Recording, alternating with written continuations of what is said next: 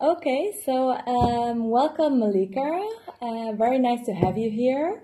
Thank you so much. It's very nice to be here. So I'm here with Malika Harding, who is a client uh, of EMG, and uh, we have helped Malika actually and her family to move to the Netherlands, to Yes. Amsterdam. And um, we have helped uh, Malika with actually, um, yeah, securing the residence and work authorization here, and to assist her with getting also the self-employed permit to be able to actually do the adventure she wanted to do here. Yes, thank you. Yay! So um, yeah, so Malika, I think it's now already almost a year or a bit less that you live here in Amsterdam. Almost correct? a year. August uh, 11th is Oh, when we wow. moved Wow, to the, to the you, you really know this date, Yes. like uh, it's, it's, yeah, wow, wow. Okay, and um, so you have a set of you came here and you've set up your own company. We have Yeah, and the company's name is called Story Rebels. Story Rebels. Yes. Yes. So um, this is already a very creative name, I have to say. So I think there's some a lot of creativity that lies behind this concept or this company. So can you tell me a bit more about what is Story Rebels? Okay, so Story Rebels, at Story Rebels, we uh, organize travel, wellness, and cultural experiences for writers and book lovers. So, retreats and exhibitions um, and events that tap into locale and uh, literature. Okay, wow, that's really super nice. Yeah, Thank you. yeah, yeah. So and and that's also probably the name Story Rebel, right? Story was- Rebels. Well, uh, we well, okay. So first, when we moved to the Netherlands, we knew we wanted to, or we even had to, start a business. Uh, And we've always been entrepreneurial, so we Mm. Yes. knew that's what we wanted to do. But Yeah. we didn't know exactly what kind of business, what um, set of skills and talents we had that we would employ here. And I started. I know I wanted to cater in some way to writers. And I started off with a name called the Story Table. Okay. Uh, and I thought it would be open and community. And I sent uh, the original idea out to a few friends, and they were like, "It has no spice, and you have spice." Ah, so then I said, "Okay, I need something a little bit um, uh, hipper, that more something that speaks to the activism part of who um, who I am." And so then the rebel okay. table was replaced with rebel. Yeah, yeah, I see, I see. Yeah.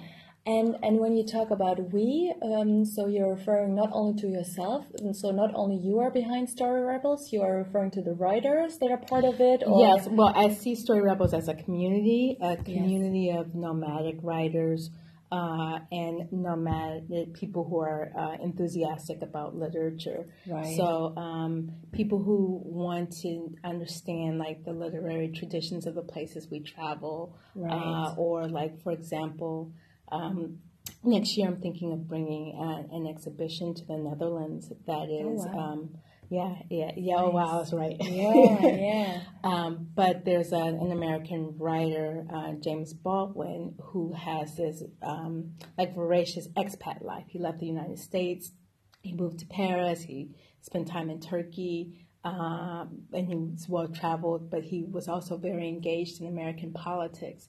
So things like that, I want to sort of like bring what uh, what's American to the Netherlands and also feature Okay. and highlight people who have been global thinkers uh, and who also have a tradition or some kind of history with writing. Yeah, yeah, I see. And so then for you, I mean, you are originally from LA, right? From California. I, I lived, I'm originally from Ohio, the Okay, Midwest. okay, sorry, sorry, yeah, just to have this clear. Yeah, yeah. I'm from Cleveland. okay, okay. Um, but no, I lived in the, uh, in Los Angeles for 15 years. I went to film school there. I met my husband there. we bought our home there. We Yes. Mm-hmm. sold our home and, and moved here. Yeah. But also, when I say we, I'm not just talking about um, writers, but my husband and my daughter were very instrumental in helping me um, hone in on what this business Oh, is. that's really nice. My to- daughter did the logo. Yes, yes, I think I saw that. Yes. Yeah, super cool. And yeah. so they've all they're they're both like a sounding board. So when we're discovering like um, which angle we want to go in the business, I always throw it out to the husband and the child and see what they think. Yeah, really nice that they are involved as well. As well, I think. yeah, it's helpful that they are engaged. Yeah. yeah. Yeah, very nice. So, um, yeah, I've also seen actually, uh, because I think you're also quite active on Instagram, and I've seen that also very soon you're going to organize a retreat in Morocco Yes. in October, I think. in October. Yeah. Um, the Moroccan retreat is our first offer from Story Rebels, and it's sold out. Yeah, Um, wow. So um, writers mostly we invite writers from around the world, but it happens that most of the writers come from that are joining us are coming from the western part of the United States. Okay. Um, okay. But we'll be in Marrakesh for four nights and five days. And there are screenwriters and a memoirist and um, someone who abandoned writing for a while. She went to uh, New York University for writing and then she had a career in something else. And now she discovered she wants to come back. So she's going to use the trip in Morocco to um, refocus Rediscover. on. Yeah, rediscover. Yeah, interesting. Super nice.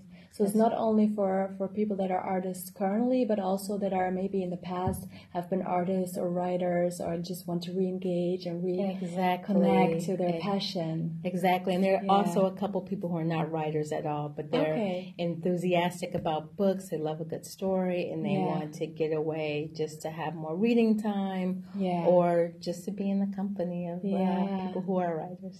And I mean, Morocco seems to be a really magical place. So, Yes, uh, it is. why, why Morocco? Why is there something personal for you, or do you have an attachment uh, with that country, or was it just? Um, No, I it, it does it. It sounds so bad because it wasn't actually planned. I was going on a vacation with my family. Yeah. To, we were supposed to go back to LA and get the rest of our belongings, Mm-hmm. but what we the the process is takes a little bit longer than what I originally thought it would. Um, so instead of going back to LA to get our things, we said let's go on a trip, and so we chose Morocco, um, Marrakesh, and Essaouira. And when I got to Marrakesh, I'm like, we could. This is a perfect just place. fell in love yes. place. Yeah, Yes. yeah, I can imagine. It's so colorful, It's right? colorful. It's very different um, than anything that I've ever experienced, and it took me a while to get adjusted because process, to process. Yeah. Yeah. the marketplace is very busy, and uh, there's a negotiation that you may be accustomed to doing because you're an attorney, but I'm Yeah, not. yeah, that's true. Well, it's very different, of course, in these countries. Eh? Yes. In Morocco, I think, especially on the market where you have to do it all the time. Yes, Yeah. yes. And so Yeah. at first I was intimidated. Like, I don't want to ask anybody for a lower price, you know, just, Yeah. um, but then it became, I became more confident and comfortable. And Yeah. then I eased in, into it. And plus the Yeah. people are so very warm and Yeah. welcoming. Um, they knew my name, which Oh, was very special. They knew my name Malika. They knew the meaning of it. They called me sister. uh, Mm, yeah. And so it felt like a very special yeah, place. Yeah. yeah. Okay. Yeah, so that's um, really, really interesting, and I think very exciting for you as well Yes. to do that. And um, yeah, so do you after that retreat, you gonna kind of see how it goes? And are you? I mean, you already mentioned you probably want to expand this and hosting more retreats also in the future, right? Uh, I just finished a research trip to Sicily. Oh, so wow. um, so I'm announcing on Sunday. I did a little teaser announcement that we're going to open registration for um, Sicily this Sunday. Okay. Um, and so we're doing a writing and a sensuous retreat in in uh, Sicily for Yeah. 2019. and where did you make the announcement? Uh, uh, I do the first. I do it through the mailing list. Okay. So if you go to storyrebels.org and you Yes. subscribe, you'll always get the announcements first. Okay. Um, and then I started to announce it on social media, and then I start to advertise. Yeah, and you Yeah. usually use Instagram for social media as your main. Instagram is the main, yeah. Yeah, It- yeah, Instagram yeah. is the main one. Yeah, it works quite well. I think all over the world, right? Yeah, It's it does. quite accessible, and I think a lot of people use it. So Yes, and plus Yeah. it's very visual. Yeah. uh, and that that helps. Yes. It's the most visual Yeah. on social media. yeah, So, good point. I yeah. think especially for artists, it's a Yes, good tool. Exactly. Yeah. All right. So um, yeah. So now, Malika, I mean, uh, you just mentioned you you lived in LA for some time, but you decided decided to come here to Amsterdam to this. Um, well, I would say very vibrant city as well, but I mean it's probably quite different also culture-wise uh, in comparison to Los Angeles, where I always have this picture of really laid-back people and and you know the sun and everything. Yes. And so, well, just uh, maybe let me know why why was Amsterdam for you interest an interesting place to start start your business or set up your business here? Uh, well, there are a few reasons. One, I mistakenly, you have a lot of assumptions about places where you haven't really spent Yeah. a great deal of time. And I thought attitudinally that Amsterdam would be very similar to Los Angeles because it's um, a very progressive city, it's a very open city. Yeah. Uh, but they're, they're so different. Yeah, yeah. yeah, and LA does have that laid backness. A Yeah. friend of mine came to visit when we still lived in LA. And he said, "Look at you! You have LA kids." I'm like, "Where are LA kids?" And he Yeah. said, "They're laid back, like whatever is whatever, man." you know? Yeah, yeah, yeah. Um, but there is. Uh, I, I wanted to move here. I read that children are very. Um, so, uh, the Netherlands have some of the happiest children in, in the world, and we were. I even didn't know that. You didn't know No, that? I didn't know that. So I'm learning something. Okay, okay. Yes, yeah, yes, yeah. you have some of the happiest children in the Oh, world wow. here. So stay here. even though we have the rain, but that doesn't matter. It doesn't matter. Doesn't they play matter. in the rain, dance in the rain. My daughter's on the field trip in the Yes, rain. true, Yes. true. Yeah. Um, so we looked all over the world and we decided that this would be the best place for business and this would be the best place for family. So we came. Okay, yeah, that's that's very understandable then. Yes, so, um, but what also was it? I mean, I would say Amsterdam is quite a place where the startup business is quite growing as well, right? There are a lot of startups. So I don't know how you also kind of perceive this. If there's quite easy to get also a network or to establish a network here. Is this something for you that has been difficult, or um, since you're still working with a lot of maybe writers or artists also in, in, in LA or in the US? Or is this something mm, you say it's still for you a bit more difficult coming here as an entrepreneur from, from the It- US? I and think if I because I have a, a business that that's really location independent, um, I, I I haven't found necessary. There there are certain things that I was that I was introduced to, like go online on Facebook. There's a group called Amsterdam Business Mamas, where you can tap into. Where there are different women who are in business, mostly expats. Um, uh, and and also one of the main differences between being in LA, where it's almost considered rude to ask people what they do. Yeah. Here in the Netherlands, people always ask Always me, ask and then I have to Yeah. um, give my pitch or like, what kind of business? And they're Yeah. very invested in what your business is, how you're doing it, where you're. So you get to engage in a lot of dialogue with strangers even about whatever your business venture is. And I like that because it helped me, especially in the biz in the beginning, really hone in on what it is I wanted to offer, uh, who my clients were, because I the see. Dutch people were asking me these questions Yeah. that uh, people in the states really wouldn't, Yeah. I wouldn't ask. And do, yeah, I think Dutch in general they're quite direct, quite curious uh, as well. Not yes. only direct, but I think they really also are interested. Exactly. You know, really curious what you're doing, and if it's something I think that's also like you, like a starter, like an entrepreneur, it's always like they want to know because there are so many, and maybe also exchange their ideas or how they manage, and also uh, get maybe a bigger network. So Yes, absolutely. yeah, yeah, very interesting these different uh, differences. So uh, yeah, Malika, I've I've uh, seen you. You have quite. I have to say, you have quite an impressive impressive CV. Thank you. Um, yeah, I mean, um, I think I've seen, I've read. You describe yourself as a cultural producer. Right.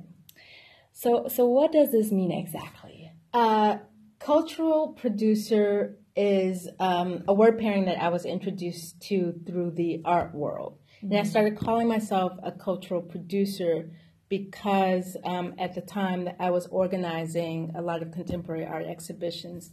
Um, but I also have this history as a, a background as a writer, uh, as a filmmaker, uh, and then I was curating. And so instead of when, instead of people ask me about my profession, instead of listing all of those things, cultural producer, cultural production was a nice little umbrella just for covers all it all. It covers it yeah. all. Like yeah. I make things for, I, I make programs and projects that um, the public consumes. Mm. And so, and they're all related to arts, culture, and literature. So, yeah, cultural producer. Yeah, yeah. makes sense. Yeah. Makes sense. Yeah. But so I understand your main focus at the moment is more writers and and yeah, the, exactly. blogging and right. Exactly. Is, yeah. Yes. Yeah. Okay, so because yeah, I've seen also that you've also I think you have a degree in, in film. I do. Uh, yeah, yeah. So and you've also you just mentioned you've done or uh, assisted in some productions as well, film productions. Yes. And uh, yeah, so what was exactly your role within these productions? And do you, because right now this seems not to be your focus so much, the film mm-hmm. industry, but in the future, do you think you're gonna uh, want to do something within the film industry again?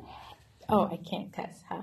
No. uh, you are allowed to do everything you want to. No, no problem. No film industry. Okay, okay. Uh, that's, that's, pretty clear. Yes, yes. Yeah. I, I, think I, I'm, I'm very. I love the magic of cinema yeah. and and how um, how you can communicate story in such a powerful way through that medium. Yeah. So if I can do it in a very small and intimate way, yeah. Let's say maybe my husband because he's a cinematographer and maybe a sound person and one actor or dancer or whoever we're yes. we're capturing. If I can make it that small, but usually very intimate, very yeah. intimate. When mm. you're making um, a film uh, of any budget, big or small, there's usually a lot like one for instance, I mentioned that my husband Brian is a cinematographer. Mm.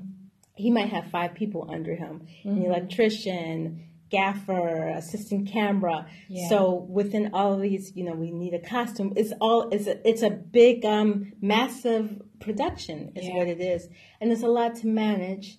And plus, it's one of those industries that's still sort of working out its inclusiveness. Mm-hmm. Um, for a while, a couple of years ago, they had a statistic that less than 2% of directors of big budget movies were women.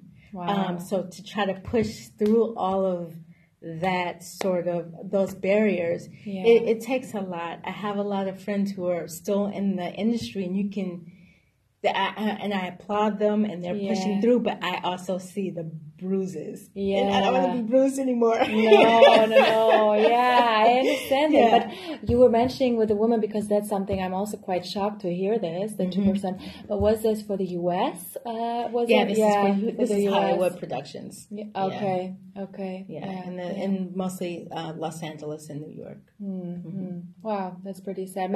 Well, maybe also what you just described because this is quite a specific industry with where you have to probably yeah fight your way also, yes.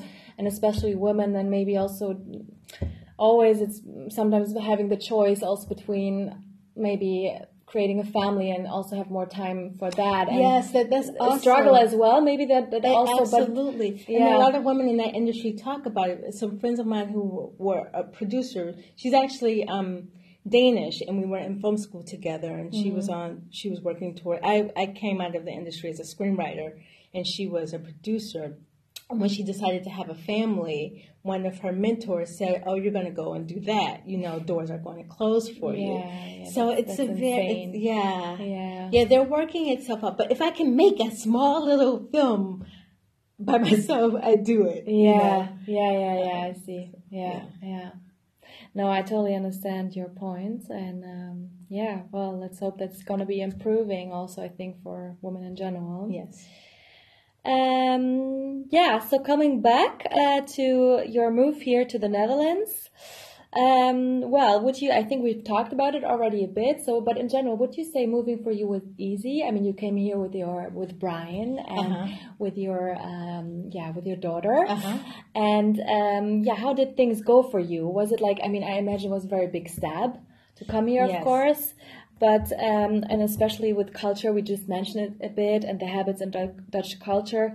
Um, so maybe mm, do you still are kind of feel a lot of challenges here, or do you would you say I kind of we kind of feel home here now? We feel home here Yeah? now. Yeah, I we went to Los Angeles. I took my daughter back to Los Angeles because she went to see her friends in May, and I was so happy to be back in the in Amsterdam. Really? Yeah, it, it yeah it feel it's home now, Yeah. uh, and I so appreciate being able.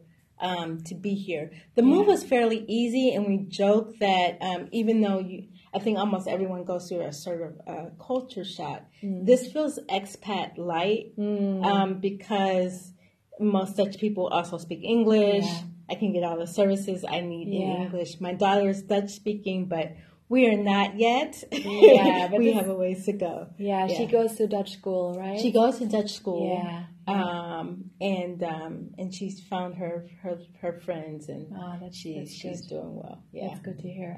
Yeah, and children in general, I think they are quite. They uh, learn languages quite easily. Yeah. Languages, I think, right? And- Yes, it was yeah. so much easier for her, and plus she has the full immersion, so they were only speaking Dutch to her all day long, every day. Mm. So not real choice. No, yeah. yeah, yeah, yeah, I see. But are you gonna? Uh, do you intend to learn Dutch? Yes? I, I want to start. Two things I need to learn. I need to learn how to swim because all of these canals are, and I keep worrying that I'm going to fall into a canal and that's the end of me. Yeah. Uh, and uh, and I need to learn the language. Um, and we'll start in the fall when school starts back up. We'll also go to school and start taking uh, Dutch language Great. courses. Yeah. Sounds really good. Yeah, if you need any advice, you always need to where to find us for language school. Uh, Oh, we can okay, of course also um, give you some uh, in, in context for that.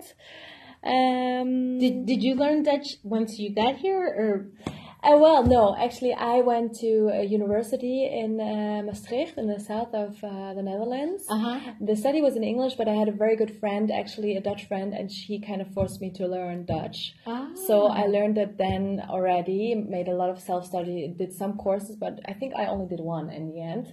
But for me as a German speaker, it's, I think it's also native German, it's, it's a bit easier Ah, to, to uh-huh, learn uh-huh. Dutch.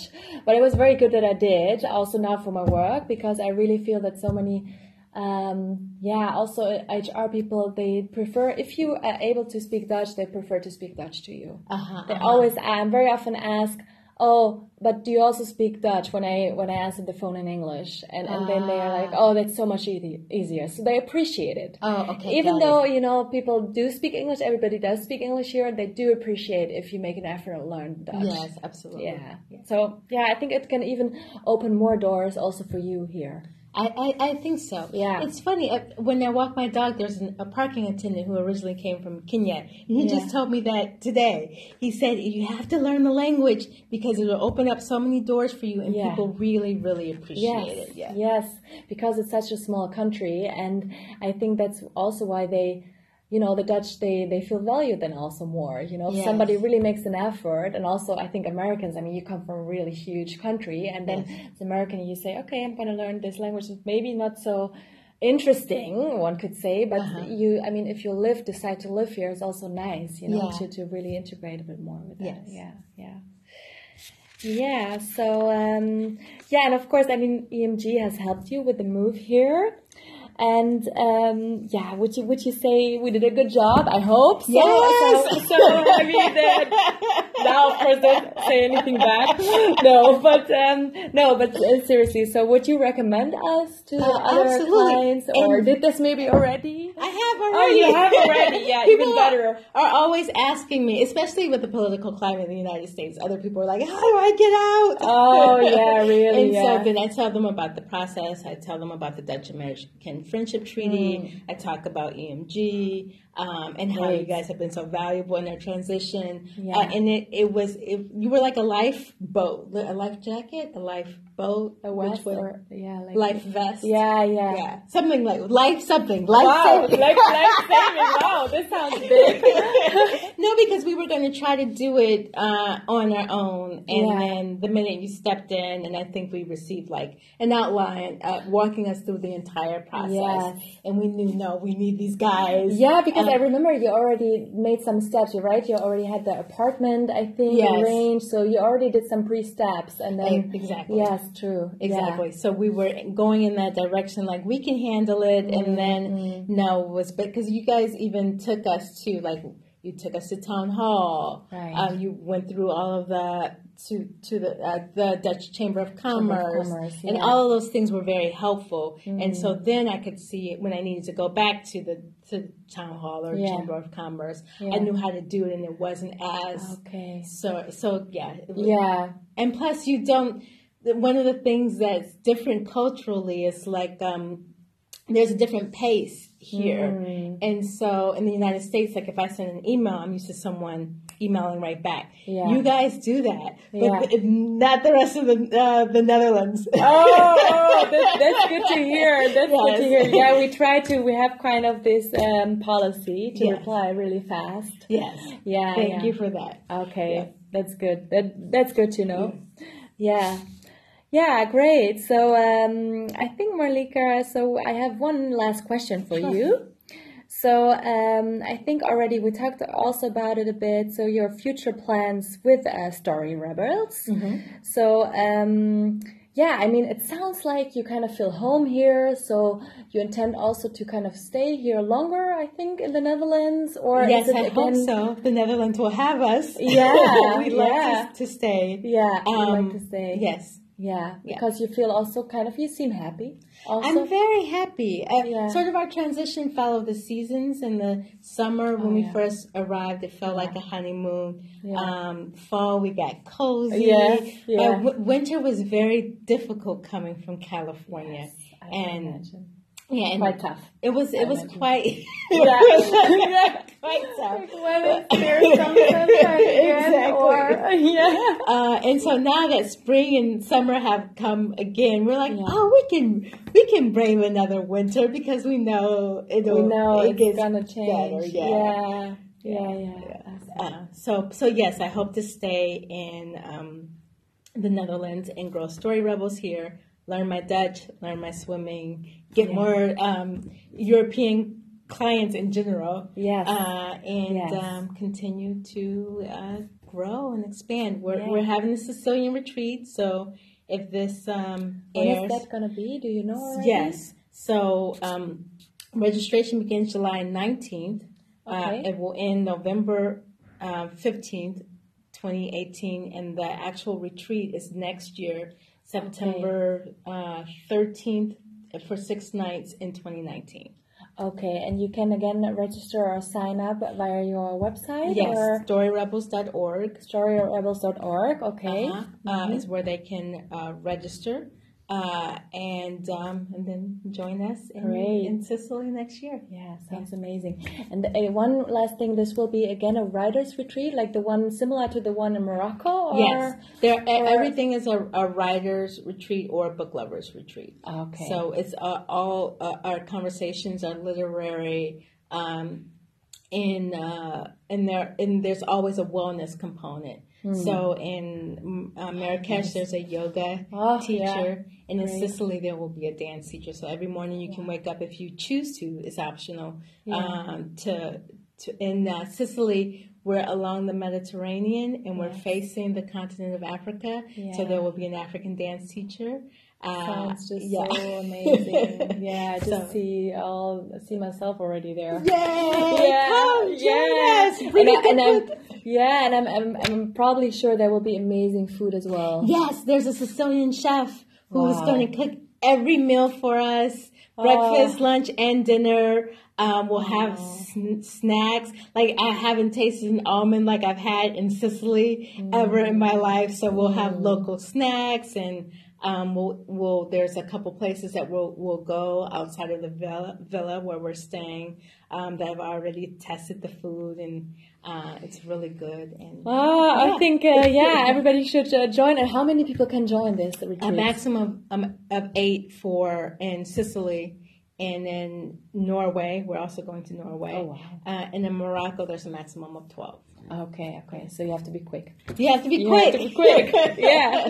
Okay. Yeah. Thank you so much, Malika, Thank for you. this uh, interview with you today. And uh, yeah, so um, I'll hope to see you again, of course. Of also, course. and probably we will hope, hopefully also, of course, help you with extending your permits if needed, so that you can actually legally stay here. Yes, of thank course. you, thank you. and yeah, I wish you good luck with all the retreats and. Um, yeah, I myself would like to go as well. So let's let's see. All right. Okay. Thank okay, you very thank, much. Thank you, Anya.